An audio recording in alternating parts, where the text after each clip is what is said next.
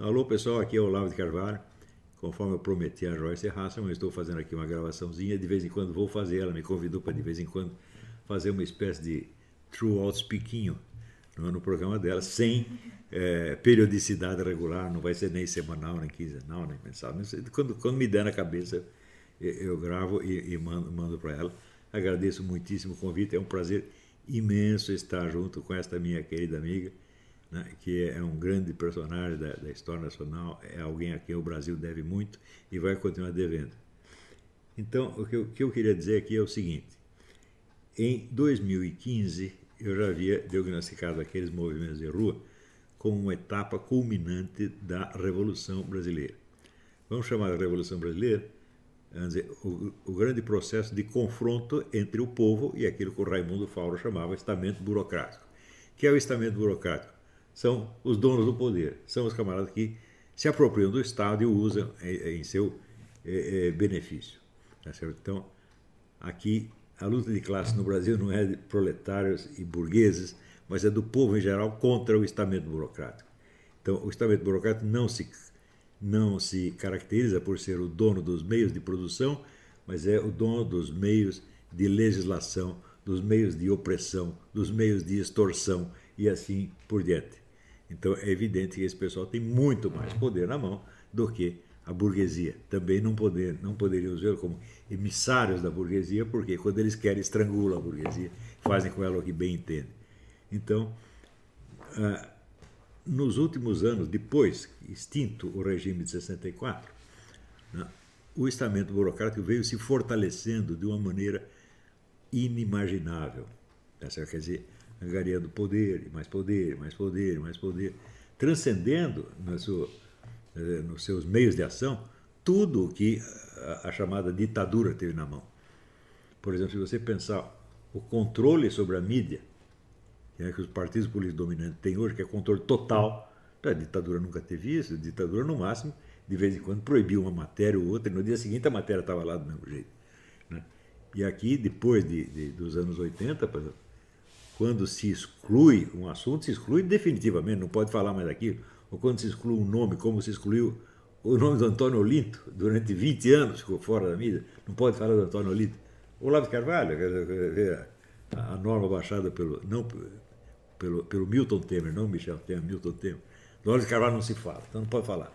Né? É a Operação Vaca Amarela. Né? Então, isso aí, eles exerceram um, um controle draconiano, um controle terrível. Né? E é claro que quando tiveram os meios na mão, começaram é, a querer mais, e esse mais custava dinheiro. Então começaram a roubar, tá para fortalecer não só a si mesmo, mas ao próprio ao esquema dos partidos. Não é o PT, nem PSOL, nem isso, aquilo. É um, um pool de partidos que se reúne no Foro de São Paulo. Então, é a conquista do poder ilimitado. Tá certo? Para quê? Para a conquista de mais poder, evidentemente. Esse processo não tem fim. Tá certo? Felizmente foram descobertos no meio, foram desmascarados, tá certo? e repentinamente tudo eh, se voltou contra eles. Eu disse que isso ia acontecer por um motivo muito simples. É, na hora que eles adotaram, o Raimundo Fauro foi um dos pais fundadores do PT. Não, não oficialmente, mas era uma espécie de nome tutelar, o santo protetor do, do PT. E o PT comprou a teoria do, do estamento burocrático. Não, precisamos destruir o estamento burocrático, etc. etc. Mas eles liam né, o, o Raimundo às segundas, quartas e sextas, e terças, quintas e sábados ele lia o Antônio Gramsci, que ensinava a, a estratégia da penetração né, do, do, do, do, Estado, da, da, ocupação de espaço. Então falaram, eles queriam combater o estamento burocrático, mas para combater eles decidiram que eles mesmos iam virar o estamento burocrático. Então é evidente que a revolta popular voltou contra eles. Tá certo? Então somos idiotas, pensando bem, né? esses intelectuais do PT são uma desgraça. Qualquer, qualquer pessoa no seu juízo perfeito, se tivesse perguntado a mim, eu falo, não dá para você fazer a revolução do Raimundo Fauro pelos meios do Antônio Gramsci, você tem que inventar outra coisa. Mas não me perguntaram nada, ainda bem. É, então, em 2015, com aquelas manifestações de rua, já se viu ali um momento importantíssimo, dizer, na conscientização, em que o povo brasileiro tomou consciência da sua força né? e tomou consciência da existência da, do processo revolucionário brasileiro. O que é o processo revolucionário brasileiro? É a destruição do estamento burocrático, e a instauração de uma democracia verdadeira, eficaz, de uma verdadeira representatividade, que no Brasil não existe, porque você elege os deputados, senadores, etc., só para cuidar deles mesmos. Eles não, não devem nada ao eleitorado, não tem que prestar satisfação, faz o que quiser. Tá certo? Então, instaurar uma representatividade real, que pela primeira vez teríamos então uma democracia. Em 2015, o negócio deu errado porque alguns líderes imaturos decidiram negociar com as raposas velhas, isso é, negociar com o inimigo, o inimigo então melou o processo todo, falou, não, não precisa movimento de rua, deixa que nós resolvemos aqui no Congresso, entre nós, né? e resolveram em favor deles mesmos. Eu, na época eu disse, olha, não adianta você fazer o impeachment da Dilma, você tem que tirar ela e o Temer, porque eles foram eleitos numa eleição fraudada. Fraudada por quê? Porque era eletrônica? Não. Fraudada porque falsearam as maquininhas? Não.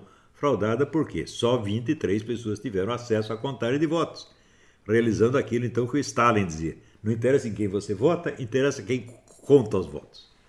Então, aqueles camaradas, chefiados pelo seu Toffoli, fizeram o que quiseram ali. Então, evidentemente, a eleição sem transparência não é legítima. Então, o governo Temer era tão ilegítimo quanto o da Dilma, não devia ter governado por um único dia.